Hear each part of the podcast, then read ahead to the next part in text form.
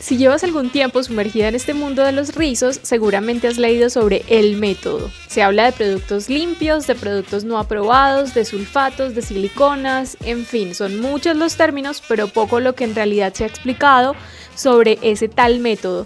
¿De qué se trata? ¿De dónde salió? Y lo más importante, ¿en realidad funciona?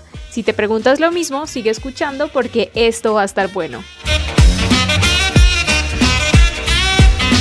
Hola y bienvenida a Despeluque Radio, el podcast de las crespas más allá del pelo rizado. Yo soy Aleja León, la despeluquera, estilista especialista en rizos, desde ondas hasta afros. Si quieres conocer más sobre mi trabajo, sígueme en arroba despeluquera o en arroba despeluque radio. Mis redes sociales cambiaron, antes era la despeluquería y ahora soy despeluquera, simplemente despeluquera para que por favor lo tengan en cuenta. Además hay una cuenta especial para el podcast que es arroba despeluque radio y si quieren participar de la conversación también pueden hacerlo usando el hashtag despeluque radio. Bueno, este es el primer episodio que grabo en solitario. Hoy no tendremos entrevistas, sino que estaré hablando de algo que estoy segura que les interesa mucho. De ahora en adelante, en Despeluque Radio iré rotando entre episodios de entrevistas y episodios en solitario para que tengamos la oportunidad de tocar temas técnicos un poco más a profundidad. Así que sin más preámbulo, empecemos. Entonces, ¿de dónde sale este método? Resulta que por allá en el 2010 se publicó un libro llamado The Curly Girl Handbook, que es como algo así como el manual de las chicas crespas. Y su autora, Lorraine Massey, ella es del Reino Unido y posteriormente fundó la marca Diva Curl.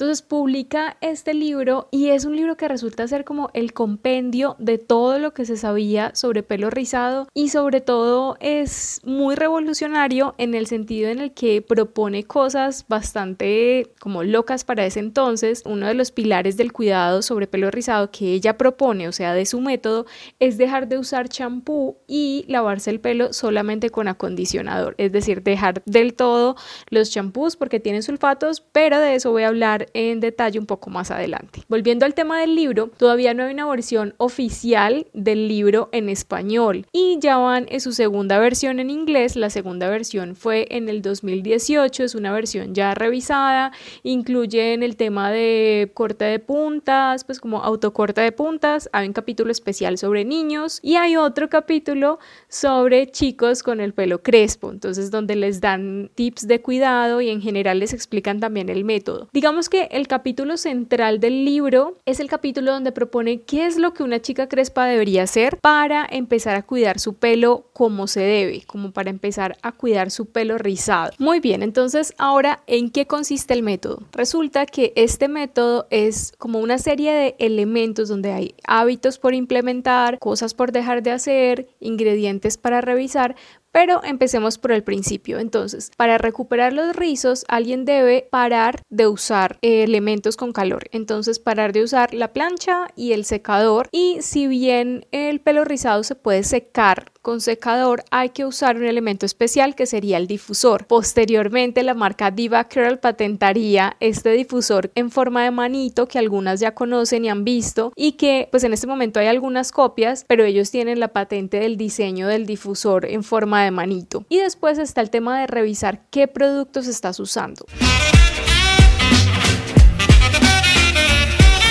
Entonces, digamos que bajo el pilar de que el pelo rizado es por naturaleza un pelo seco, porque como tiene varias curvitas a nivel físico, pero también a nivel molecular, entonces con esa premisa en mente, ella dice, deberías dejar de usar champú con sulfatos, es decir, champú que hagan espuma, porque estás retirando demasiada grasa natural del pelo y lo que tu pelo necesita es hidratación, hidratación, hidratación. Y eso lo vamos a ver en todo, o sea, todo el método Curly Girl gira en torno a la hidratación, sea por no quitarla o sea por adicionarla en forma de productos. Entonces, empezando por el tema de los sulfatos, entonces empecemos cómo sería una rutina de cuidado. Entonces, para lavar el pelo rizado, principalmente ella propone dejar de usar shampoo. De hecho, dice, hay, hay un método que es el co-wash y de aquí se derivan varios. Te recomiendo que si esto es nuevo para ti, por favor busca papel y lápiz porque de aquí vas a salir con variada cosita por consultar o por lo menos por tener claro. Entonces, cuando vas a lavar tu pelo, es importante mirar el tema de qué contiene tu shampoo y qué contiene el producto que estás usando en este momento. Lo ideal sería que dejes de usar un producto con sulfatos. La mayoría de shampoos comerciales tienen sulfatos porque el sulfato es una sal que ayuda a que se genere espuma y por lo tanto la espuma es lo que hace que las moléculas de grasa se encapsulen y que se puedan enjuagar. Entonces, un champú sin sulfatos, hay varias fórmulas. El primero es el, ellas hablan de low poo. Cuando se refieren a poo,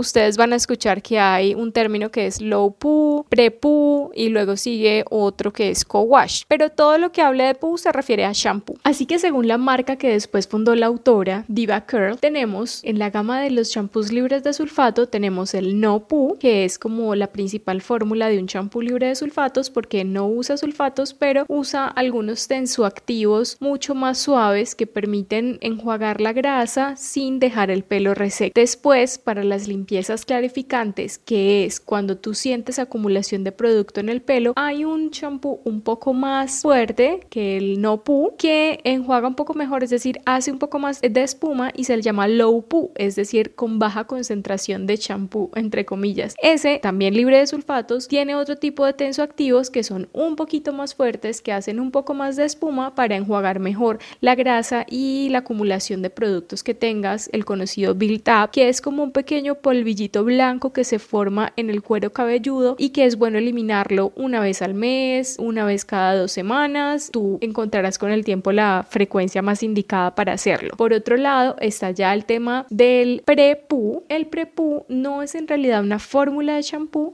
sino que es más como una técnica que se usa cuando tú sientes que debes de todas formas seguir usando el shampoo convencional o tienes un shampoo muy abrasivo que quieras terminar, que por alguna razón debas usar se coloca una pequeña capa de aceite en el cuero cabelludo, lo puedes hacer colocando una gotica de aceite en la palma de tus manos y de ahí la distribuyes en la yema de los dedos y haces masajes en el cuero cabelludo. Se pueden usar aceites o mantecas, yo recomiendo más los aceites porque se distribuyen mucho mejor, pero ten en cuenta también que las mantecas o los aceites que se solidifican a menor temperatura, pues de todas formas se van a disolver como se van a, a derretir con la temperatura de tu cuerpo que es 36 grados centígrados. Entonces, por eso no hay problema. Desde que puedas homogenizar bien ese aceite en todo tu cuero cabelludo, no hay ningún problema. La idea es generar una capita protectora que precisamente proteja las células del cuero cabelludo y su hidratación ante los sulfatos abrasivos de la fórmula que estés usando. Entonces, eso es el prepu. Y ya finalmente tenemos la otra, pues la propuesta de Lorraine, que es el co-wash. El co-wash se trata de ir libre de champú, no usar shampoo nunca, en realidad no usar ninguna fórmula con espuma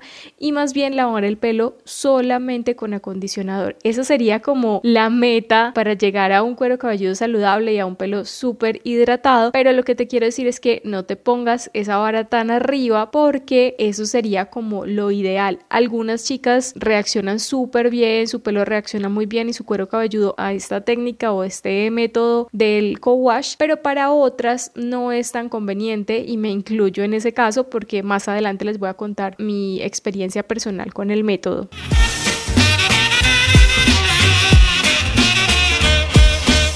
Bueno, ¿y cómo sé si mi champú es libre de sulfatos? Pues te cuento que si tu champú no dice en alguna parte de la etiqueta explícitamente libre de sulfatos, lo más probable es que contenga sulfatos. Cuando te fijas en los ingredientes, el primer o segundo ingrediente después del agua va a ser lauril sulfato o algún ingrediente similar. Ahora, al implementar esta parte del método de la chica rizada, hay algo que hay que tener muy en cuenta y les quiero compartir aquí mi experiencia personal y es el tema de que cuando tú empiezas a dejar el champú, dejar los sulfatos, entonces te enfrentas con el tema de la caspa porque hay una cosa que si bien la lógica del método es que si tú dejas de retirar la grasita que produce tu cuero cabelludo, pues finalmente tu cuero cabelludo va a encontrar un equilibrio y se va a regular en esa producción de grasa. Lo que pasa en la, digamos que la mayoría de los casos, recuerden que para ese entonces, para cuando Lorraine Massey escribió el libro, ella siempre ha vivido en Estados Unidos. Ella es de Reino Unido, pero vivió en Estados Unidos y me parece a mí que es un tema, yo no sé si estacional o de la región, como del lugar donde te encuentras, pero yo he encontrado mis dificultades eh, intentando aplicar el método acá en el trópico. Vivo en Medellín y ustedes saben que es una ciudad bastante calurosa, que si tú entrenas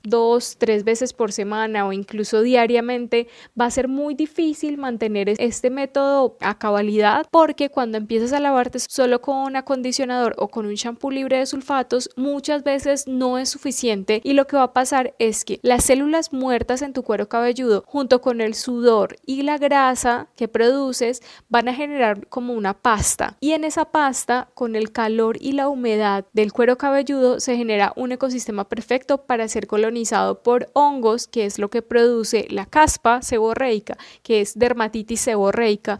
Entonces traten de aplicar el método. Está bien inténtelo por de uno a tres meses pero si ustedes ven que definitivamente no es para ustedes el tema de dejar de usar el champú consideren quizás usarlo una vez por semana un champú convencional para hacer una limpieza profunda y usan las otras dos veces por semana que se laven el pelo o dependiendo de su frecuencia de lavado, utilicen ya sea un acondicionador para lavarse el pelo o un champú libre de sulfatos, pero vayan experimentando según sea el caso hasta que encuentren su fórmula personal, su fórmula ideal de frecuencia de lavado y de qué tipo de champú usar. Avanzando un poco más en la rutina de lavado, pasemos a la parte del acondicionador. ¿Cómo vas a hidratar tu pelo después del champú? Entonces, si bien cuando lavas el pelo sin sulfatos, esa es como la mejor cosa porque no te queda esa sensación seca, crocante, como tensionada, como que el pelo te queda como tensionado, tirante. El pelo ya va recuperando pues como su propio balance y queda más hidratado, menos seco. Entonces, ¿cómo lo vas ya a condicionar, a terminar de hidratar para sellar las cutículas? Lo que propone el método es que cualquier acondicionador que uses debería ser rico en aceites botánicos o en ingredientes botánicos y sobre todo libre de siliconas. Ustedes saben que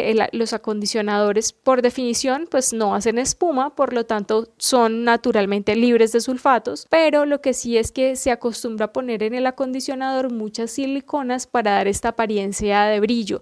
Y lo que pasa con las siliconas es que se ha encontrado que se pueden acumular en la fibra capilar y dan una apariencia sedosa, pero es una apariencia como de maquillaje, así que se desrecomienda su uso prolongado. Entonces, en cuanto a el acondicionador, no tengo tanto más para decir, simplemente fíjense que no tenga siliconas, normalmente las marcas que son formuladas para cabello crespo tienen en la etiqueta Dice libre de siliconas, dice explícitamente con estas palabras libre de siliconas. Si tu acondicionador es un acondicionador especial para pelo rizado y no encuentras que en la etiqueta diga libre de siliconas, entonces ve a la parte de ingredientes y busca la palabra dimeticone o dimeticona. Esa es como la silicona más abrasiva que estamos tratando de evitar. En el mundo de las siliconas hay muchos tipos de siliconas, no hay que satanizar esa molécula porque tiene muchos usos y por ejemplo el maquillaje sirve genial para darle toque homogéneo a la piel y que no se noten esos poritos abiertos, pero en el pelo preferimos no usarlas. En este punto hay un tipo de siliconas que son solubles en agua y otras que se evaporan al ambiente, entonces aunque el producto las contenga, no causan resequedad en el pelo porque se van a evaporar. Entonces las invito a que busquen un poco más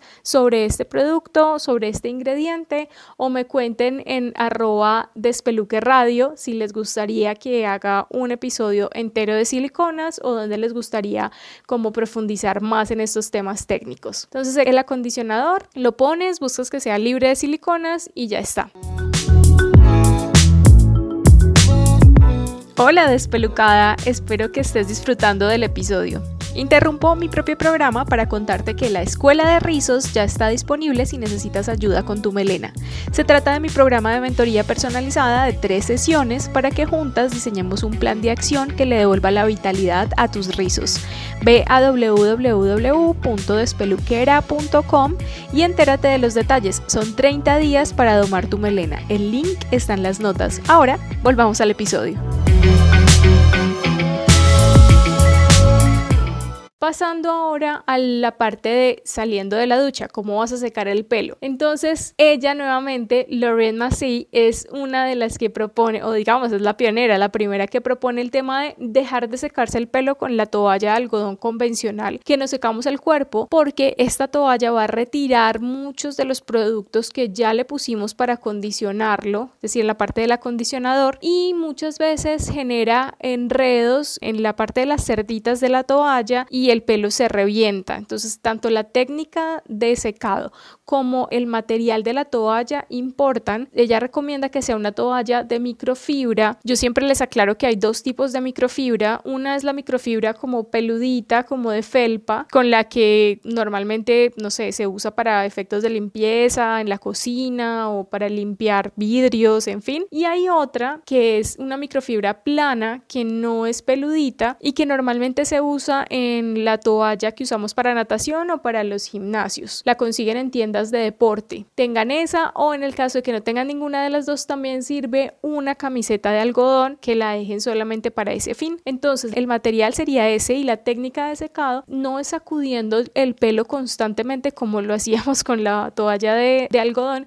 sino que es haciendo scrunch, es decir, empuñas con la toalla en la mano, vas empuñando la mano hacia arriba, como cogiendo los crespitos, levantándolos hacia el cuero cabelludo y vas cambiando la toalla hacia una parte que esté menos húmeda y así vas retirando la humedad de manera controlada. Y ahora, ¿cómo vas a estilizar tu pelo? Entonces, la parte de estilizado es todo un mundo por sí mismo porque aquí hay muchos productos que se pueden usar. En general, la crema de peinar debería ser una crema libre de siliconas también entonces tenemos que pueden existir siliconas en el acondicionador y en la crema de peinar. La técnica de definición ella no utiliza en realidad la palabra definición y tampoco el método sugiere un tipo de definición específica, si de rizo a rizo, si fitallen, si las manos que rezan, en fin, hay muchas técnicas que las invito a buscar un poco más para que encuentren la técnica adecuada según su textura, pero en realidad el método de lo que habla es de cómo aplicar los productos. Entonces, habla de que deberías evitar las siliconas en la crema de peinar y también habla de un paso extra que es el gel. En los geles, en lo posible, debes evitar que, contengan alcoholes, porque el tema del alcohol, y este me parece bastante importante ahora que los geles están tan de moda, y es que algunos geles pueden contener demasiada cantidad de alcohol y lo que pasa con el alcohol es que solubiliza muy bien el agua, como que se lleva las moléculas de agua al evaporarse, entonces eso no le gusta a tu pelo porque acordémonos que el pelo rizado está formado por unas estructuras que tienen unos enlaces disultos esos enlaces necesitan la molécula de hidrógeno para, digamos que, agarrarse entre sí y cuando tú le quitas agua al pelo, por eso un cabello reseco tiende a perder la onda porque no tiene suficiente hidrógeno que toma del agua para juntar los puentes disulfuros. Entonces, como técnica general, lo que sugiere Lorraine es que peines el pelo con solamente con los dedos, que evites usar un cepillo, una peineta o cualquier otro elemento. Ella dice que deberías desenredarlo solo con los dedos y poner la crema de peinar cuando el pelo aún esté muy muy mojado. Casi que lo que queremos es que al apretar el pelo contra el cuero cabelludo en las manos, empuñándola, esto, esa técnica se llama scrunch, como apretar el pelo hacia arriba, salga la crema de peinar en forma de una leche que estás haciendo como emulsionándola con el agua que ya tienes en el cabello mojado. Para aprender un poco más sobre cómo elegir tu crema de peinar y los productos que necesitas usar para esta parte de estilización, te invito a visitar mi cuenta de Instagram, despeluquera, porque allí en el Instagram TV tengo un en vivo que les puede explicar muy bien una fórmula que me parece muy mnemotécnica de usar y que sé que no se les va a olvidar, es la fórmula del león para que tengan en cuenta el look que quieren lograr, el encogimiento de su pelo, la oleosidad y la parte de nutrición para elegir su crema de peinar ideal y sus productos de estilizado. Entonces, terminando esta parte de estilizado, también deberías terminar de retirar la humedad con la toalla de la misma manera que lo hiciste al principio. Y hay un punto adicional que explica también el método y es cómo proteger el pelo al dormir. Deberías proteger el pelo al dormir porque lo que lo menos que queremos es que los crespos se desbaraten mientras estás durmiendo. Entonces, es necesario protegerlos. Ella sugiere el uso de una funda de satín para que se reduzca el la fricción que haces con los movimientos involuntarios, la fricción que tiene tu pelo contra la tela de la almohada, contra la tela de la funda de la almohada. Posteriormente surgieron nuevos, como nuevas soluciones a esto y la, la otra es usar un gorrito también de la misma tela que puede ser seda o satín y ayuda muchísimo también en el tema de reducir el frizz y tener un poco más control sobre los crespos al día siguiente en los días en que no te lavas el pelo. Recuerda que la frecuencia de lavado va a depender completamente de tu estilo de vida, de qué tanto te ejercites o si eres muy activa y del lugar donde vivas y su humedad relativa, porque este tema tiene su truquito porque uno no puede tener una regla de, ok, te lavas el pelo dos veces por semana, una vez por semana, tres veces por semana. Tienes que irlo descubriendo qué funciona según tu estilo de vida y según los requerimientos de tu cuero cabelludo y del tipo de piel que tengas. Entonces, para resumir, ingredientes prohibidos según este método las siliconas, los sulfatos y los alcoholes.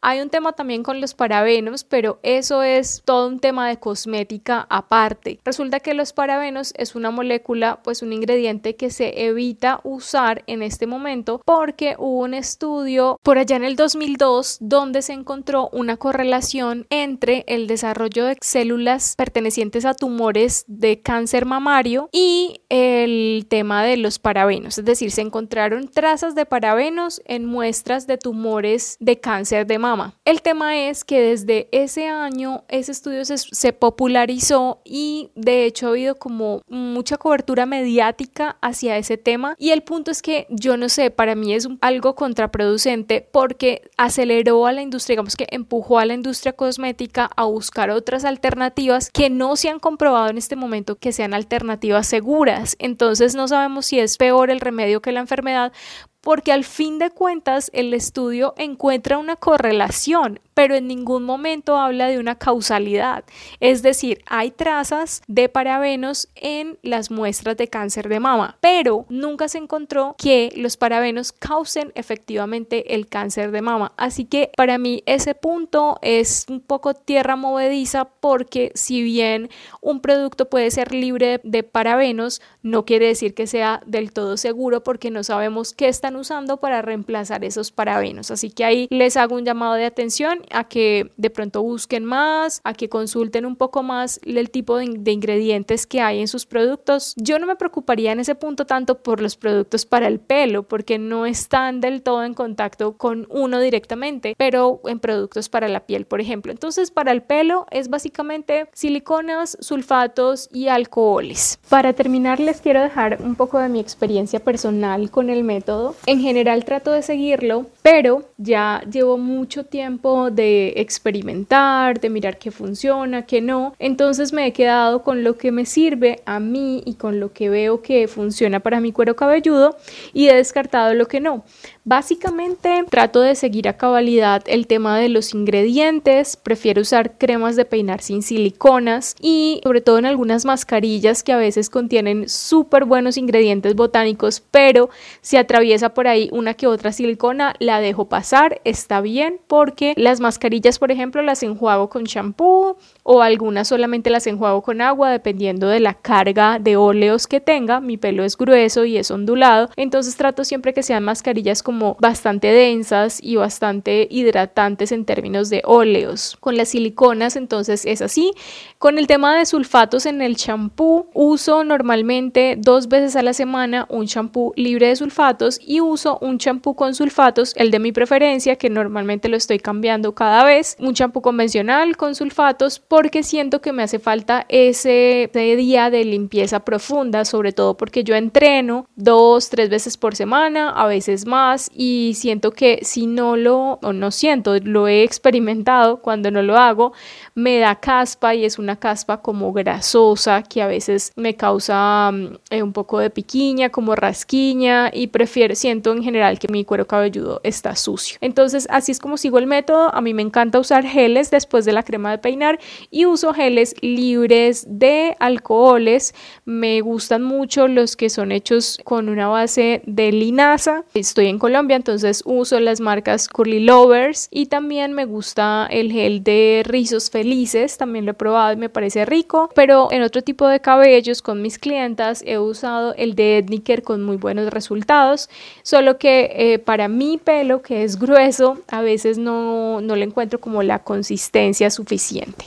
Entonces, ¿vale la pena el método? ¿Vale la pena aplicarlo a cabalidad? les respondo a esa pregunta que me parece que vale la pena intentarlo, me parece que es una muy buena aproximación a una rutina de cuidado, tiene por lo menos los principios, las bases de lo que debería ser una rutina de cuidado para pelo rizado y vas a encontrar bastantes diferencias entre eso y quizás la rutina convencional que vienes aplicando, sobre todo si eres nueva en este mundo de los rizos, pero tiene un gran pero muy grande y es que no es para todas. Y por favor traten de escuchar a su cuerpo, escucha lo que te quiere decir tu cuero cabelludo, si algo no funciona y tú estás viendo la evidencia de que no funciona, ya lo intentaste por uno, dos meses y no, entonces cámbiate y haz los ajustes necesarios. Si tienes más dudas sobre esto, escríbeme un mensajito, escríbanme en redes sociales, podemos hablar con el hashtag despeluque radio para hablar sobre otros temas que quieran profundizar o si tienen preguntas o alguna discusión alrededor de este tema de The Curly Girl Method. Un abrazo para todas, cuídense mucho, cuiden sus rizos y nos vemos en el próximo episodio. Chao. Y esa fue la reseña del libro sobre el método de la chica rizada o The Curly Girl Method. Espero haber despejado tus dudas al respecto y que te animes a implementar las recomendaciones de Lorraine Massey, siempre observando de manera consciente qué funciona y qué no funciona en tu caso específico. Yo creo que cada chica crespa con el tiempo desarrolla su propio y único método, ajustando aquí y allá. Ten en cuenta los ingredientes, pero por favor no te obsesiones con el tema de esos ingredientes porque te vas a volver una de las que pertenecen a la secta de rizadas y ya todas tuvimos suficiente con haber crecido con el pelo rizado, así que ayuda a las demás, pero no lo hagas todo más difícil. Te espero en el próximo capítulo de Despeluque Radio. Gracias por escuchar. Si te gustó este episodio, seguro vas a disfrutar los demás. Entonces, asegúrate de suscribirte donde sea que escuches tus podcasts para que te enteres cada vez que haya nuevo contenido. Recuerda compartir este episodio en tus redes sociales. Esa es la mejor manera de darle amor a este proyecto y compartirlo con otras crespas que seguramente se van a inspirar y van a aprender mucho de Despeluque Radio. Si necesitas ayuda con tu melena, ve a www.despeluquera.com slash escuela de rizos y entérate de mi programa de mentoría personalizada. Nos vemos en el próximo episodio. Hasta pronto.